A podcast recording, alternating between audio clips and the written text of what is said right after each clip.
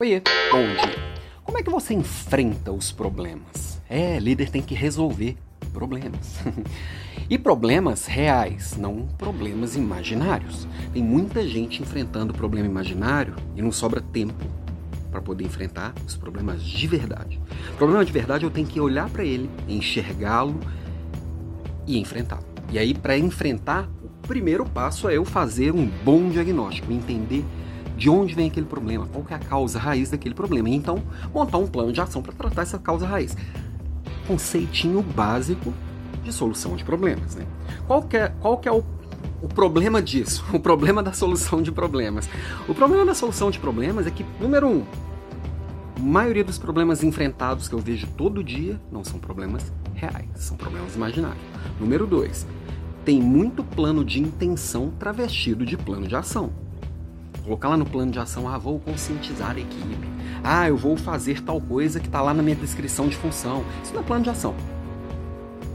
Isso é papel do líder. Papel do líder, o líder, todo líder tem que estar tá lá o tempo inteiro conscientizando a equipe, tem que estar tá lá o tempo inteiro entregando aquilo que foi contratado. Isso não é plano de ação.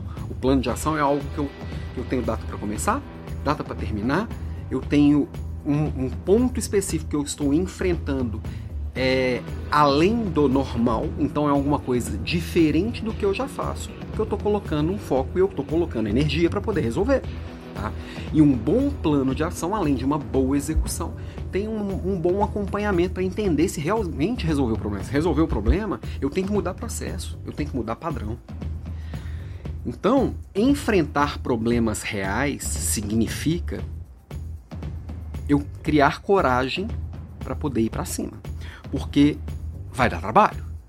Eu tenho que fazer além do que eu já faço todo dia.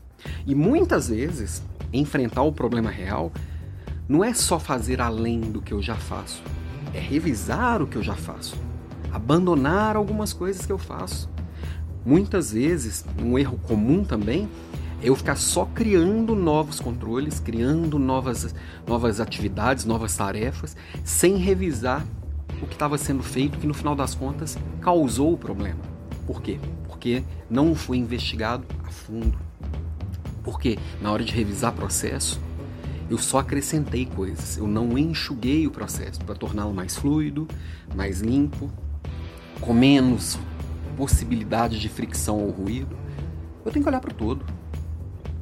Eu, como líder, eu preciso ter esse olhar mais amplo.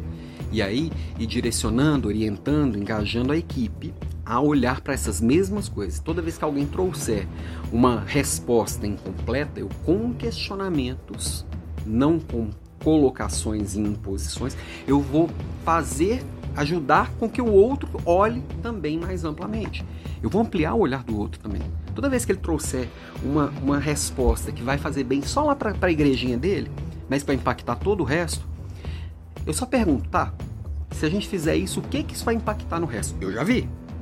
Ao invés de falar, deixa o outro entender.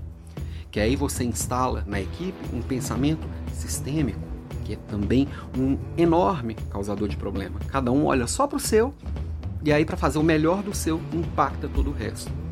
Para melhorar 1% no meu, eu pioro 50% o do meu colega.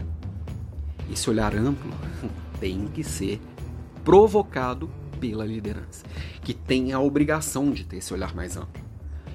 Por natureza de função, eu não posso olhar para esse pedaço. Isso não é liderança, isso é militância. Isso é o ficar cuidando daquilo ali, é a galinha que cuida dos pintinhos dela. Não, não é isso. Não é maternalismo nem paternalismo. É buscar o melhor para o todo. Então, Queria, queria deixar essa provocação aqui no dia de hoje e desejar para você um ótimo final de semana. Beijo e até segunda-feira.